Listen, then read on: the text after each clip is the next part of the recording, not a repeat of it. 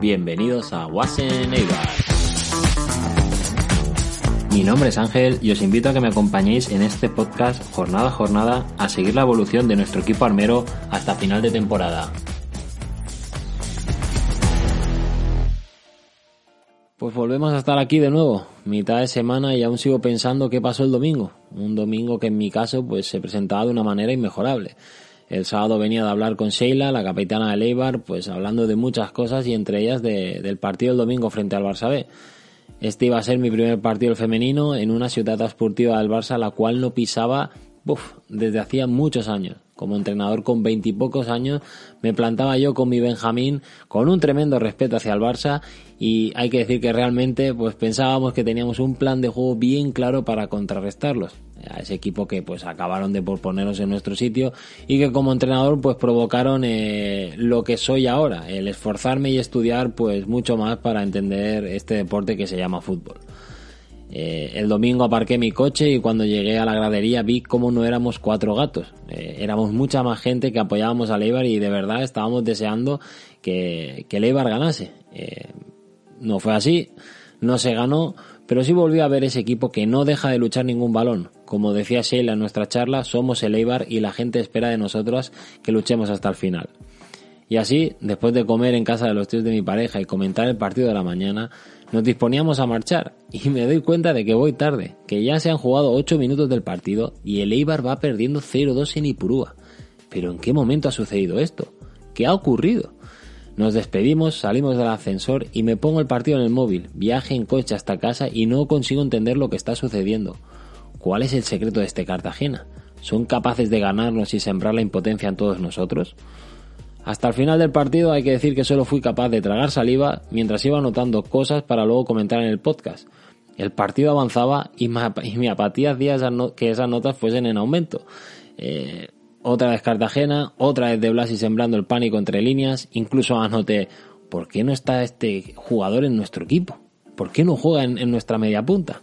Pregunta estúpida, pero que al acabar el partido miro la clasificación y digo, bien, seguimos arriba pero el resto ha ganado. No hay margen de error. Otra vez la indeseable segunda división haciendo acto de presencia. Perder aquí un partido sabes que es un sacrilegio, aunque todos sepamos que el resto va a volver a perder. Pero ¿y nosotros? ¿Volveremos a ganar? ¿Volveremos a marcar? ¿Volveremos a disfrutar? Pues claro que sí. Eh, somos el Eibar para lo bueno y para lo malo. Si perdemos el tren lo haremos de la manera más catastrófica y si ganamos lo haremos de la manera más épica. A veces eh, parece que falte el aire, pero pronto será sábado otra vez. Pronto volveremos a jugar. Y ya lo siento por el próximo rival. Eh, nos encanta que nos den por muertos, en la adversidad nos crecemos y esta temporada será la del 0-1 o el 1-0. Eh, sobre todo creo que será en el 91 y la recordaremos como una de las mejores porque sufrir todos juntos y saborear la victoria en el último suspiro es nuestro ADN. Y por eso, por eso mismo, cuando aquí en Barcelona mis amigos en el trabajo eh, me preguntan por qué hago un podcast de Leibar, por qué soy de Leibar, por qué soy socio de Leibar, siempre les digo Ipurúa.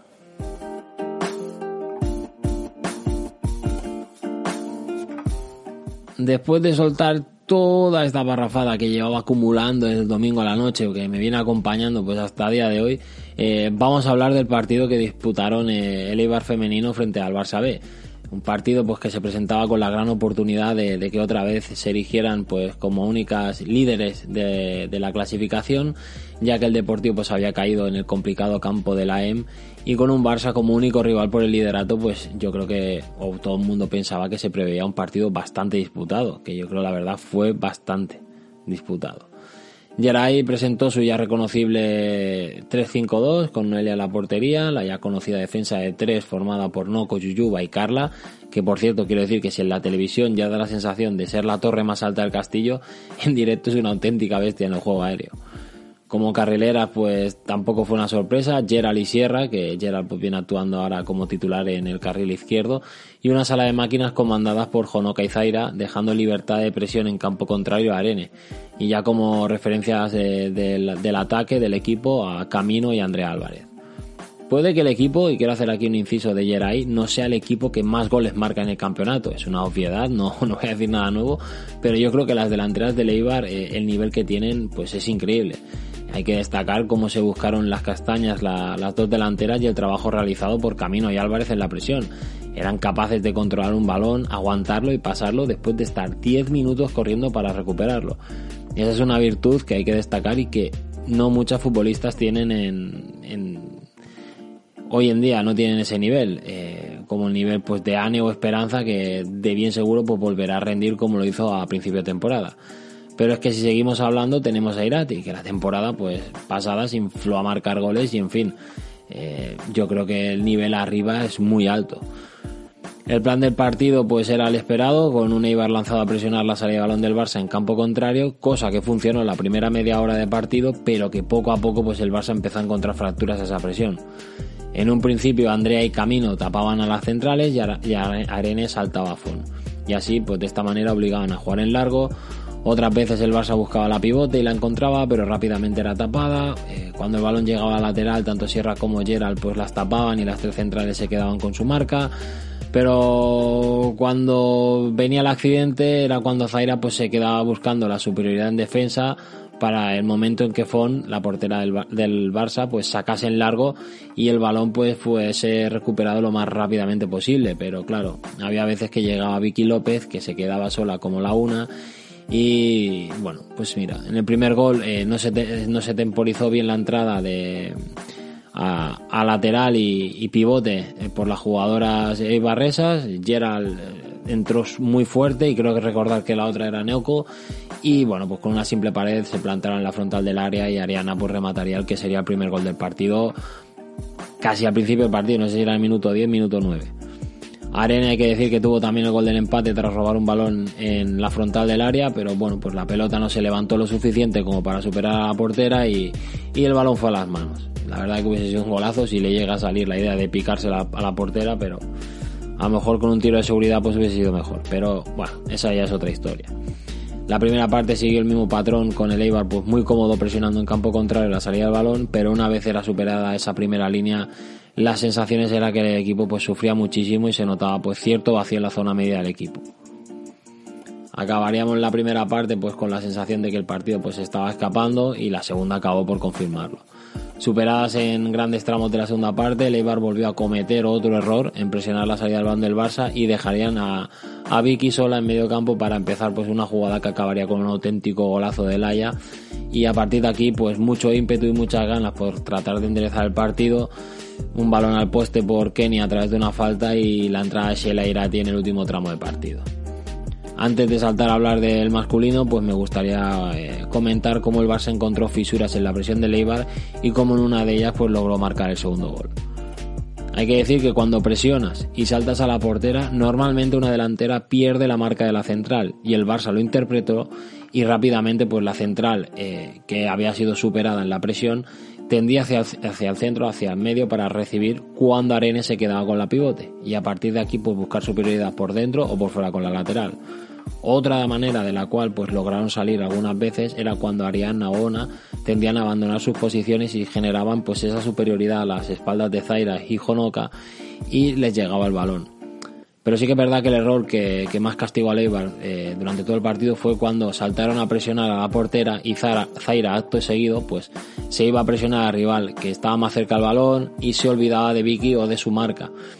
Sinceramente no sé qué consignas o mensajes tenía Geray el cuerpo técnico hacia eh, las jugadoras de Leibar, pero en este caso eh, a lo mejor una central tendría que haber abandonado su posición y no dejar recibir a Vicky o girarse con el balón. Pero claro, puede que el objetivo en este caso fuese tapar en un principio a Vicky y dejar que el Barça en su área crease esa superioridad. Y desde ese punto, pues mira, tratar de recomponerte, eh, buscar ese ese robo, esa presión y no dejar que el Barça reciba con una jugadora más pues cerca del medio campo y que te puedan montar eh, ese ese 4 contra 3 o buscarte esos pases al espacio que al final pues nos acabaron fastidiando.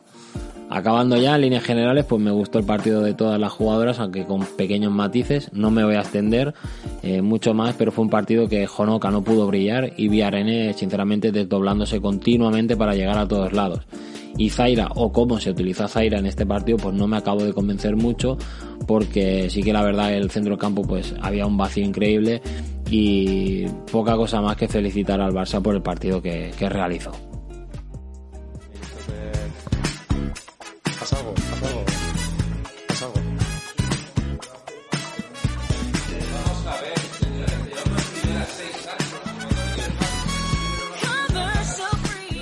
Otra vez el Cartagena. Así resumiría el partido de este fin de semana y mi frustración al final del día. Sinceramente, yo creo que, que es así. Otra vez el Cartagena. No habíamos recibido todavía tres goles en un partido esta temporada. Primera vez en esta temporada que perdemos dos partidos de manera consecutiva. Primera derrota de la temporada en Ipurúa. Y tercer partido consecutivo que no marcamos gol. Y noveno partido de la temporada sin marcar datos que evidencian un cortocircuito en los metros finales, ya que a pesar de contar con hasta 16 disparos o aproximaciones o como queráis llamarles, eh, solo fue una entre los tres palos a pesar de contar con hasta un 65% de la posesión del balón.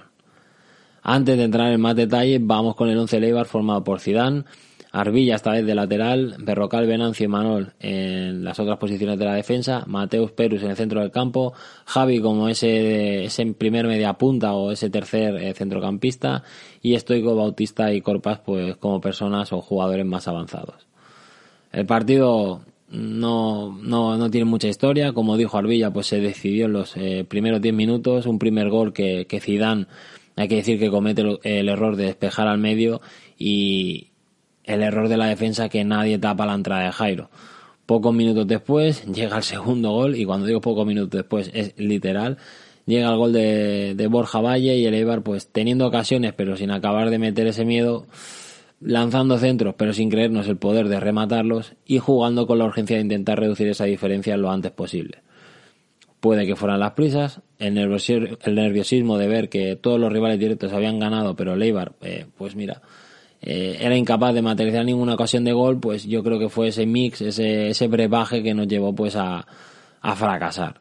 Fue uno de esos días que lo que mejor que puedes hacer es pues pasar página y no pensar más allá del siguiente partido e intentar pues reconducir de la mejor manera el que estés disputando pues eh, eh, a final de la, de la segunda parte. No hay más. O sea, esto es así, se llegó, se dio este partido y, al final lo que único que, tienes que hacer es acabar el partido y a no ser que como entrenador digas, pues mira, quemo esta media hora, vamos a hacer pruebas, me voy a poner con defensa de tres, me voy a poner con un central, voy a aprovechar y voy a hacer debutar a Iker Alday, me parece perfecto, voy a darle minutos a Troncho, yo creo que pues este partido al final te demandaba eso. Eh, hacer alguna locura en cuanto a posicionamiento táctico y, y si no, pues dar la entrada de jugadores que no son habituales o, o al menos pues foguearlos y, y motivarlos para el siguiente partido. Una segunda parte, pues que entraría el que para mí es el mejor jugador que ahora tenemos, Yannick Ramani, y que se tradujo en algo de frescura, pero es que el Cartagena ya tenía hecho el partido y nosotros no estábamos. No tenemos artillería pesada arriba, a no ser que Stoikov pues vaya haciendo magia, pero hay que decir que Bautista pues en este caso no tiene gol y no es que sea una cosa esta temporada. En las últimas tres temporadas tan solo ha marcado 12 goles con un promedio de un gol cada 298 minutos. Ojo, que con este dato en segunda llevaría, si hubiese jugado pues los 90 minutos de los 27 partidos que hemos jugado, pues llevaría 8 goles. Que no está nada mal, o sea, es, espectacular, pero entonces ¿dónde está la trampa aquí? Bueno, pues que no juega 90 minutos y en que hace dos temporadas en la Real jugando muy poco, tan solo 461 minutos, en 27 partidos marcó dos goles contra el Rijeka croata en la Europa League. Pero bueno, lo normal en estas eh, tres últimas temporadas, incluso en esta con el Eibar, es que su promedio de gol por temporada ronde los 500 minutos. Pues como sucede en esta temporada con el Eibar, eh, no tenemos ese gol, así que podemos decir que, este fichaje nos ha, salido, nos ha salido rana de momento. Veremos si de aquí a final de temporada pues remonta y nos marca esos 8 goles o 10 que, nos debería, de nos debería eh, ofrecer Bautista. Yo confío que, que César Palacio se equivoca y se equivoca muy poco y que con eh, Bautista no lo ha hecho. En fin, me desvié del partido, aunque pues sinceramente es muy fácil y más después de que encajáramos el tercer gol, eh, posterior a una ocasión encima de gol que no supimos materializar y que el señor de Blasis, que como he dicho al principio del podcast, nos vendría genial para ocupar esa plaza del número 10 ese puesto que yo creo que, se ha vuelto muy complicado desde la marcha de Edu y el bajón físico de Akeche. No sabemos tampoco pues ocupar a no ser que ubiquemos a Stoikov y ahí pues perdamos sus apariciones desde segunda línea partiendo de la banda. Lo mejor del partido, que tan solo son tres puntos y estamos tan solo a tres puntos de los puestos de ascenso directo. Así que bueno, sí que da esa sensación de que como en dos semanas se nos ha escapado un poco el tren de los eh, puestos de ascenso directo, pero seguimos en playoff y tenemos que espabilar y apretar porque según eh, nombre y entidad de los equipos, a lo mejor este año no nos pertoca estar en los dos eh, primeras plazas de, de la clasificación, cosa que no nos tiene que valer como excusa para decir que nuestro sitio es el playoff y que bueno, que, que, ya está bien así. No, nosotros tenemos que luchar por todo y si a final de temporada estamos ahí arriba, pues aprovechar, seguir y ver hasta dónde podemos llegar. Llega el momento de hablar de, nuestro siguiente rival. El sábado a las 4 y cuarto tenemos cita en el Ancho Carro. Una visita que en otro momento diríamos que las probabilidades de victoria serían altas, pero que ahora en medio de esta dinámica pues no podemos ni ir ni, ni mínimamente un poco confiados.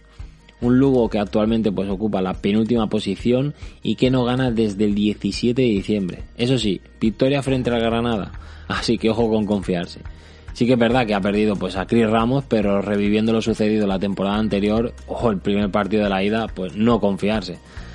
Con 22 puntos, los mismos que el Málaga, y a 8 de la salvación, cada partido para los gallegos será a vida o muerte. Y o igualamos eh, las fuerzas en ese aspecto y jugamos con sus urgencias, o realmente lo pasaremos muy mal. En casa tan solo han marcado eh, 9 goles, pero ojo al dato que tan solo han encajado 10. Tan solo dos más que nosotros. Así que tan mal tampoco van. Históricamente aún no hemos perdido contra ellos, pero eso no significa nada. Jugadores a tener en cuenta, pues tenemos a Pantich, ex armero que estuvo cedido por el Villarreal en la 15-16, o Jordi Calavera, jugador que, que, me gusta mucho, por ejemplo, es Jaume Cuellar con 5 goles y un C. Ricardo con 3. Esta temporada pues no los estoy siguiendo mucho y no puedo profundizar más, pero lo que está claro que este partido tiene que ser el típico que relance el equipo y nos haga coger aire. Aupa Ibar. Sí. Nos ha metido tres. Y podrían haber sido seis. Si hoy no está curto expirador, meten seis. En el Puroa. Con un Eibar grandioso, maravilloso, ejemplar y ejemplarizante. Y me explico, que se vean el vídeo los jugadores, no, no creo que lo hagan. Pero si, tienen, si se molestan, ver esta noche lo que es jugar un partido de fútbol como si te fuera la vida en ello. La intensidad, el compromiso, la hombría. O sea, como ha jugado el Eibar, es como que jugar al fútbol.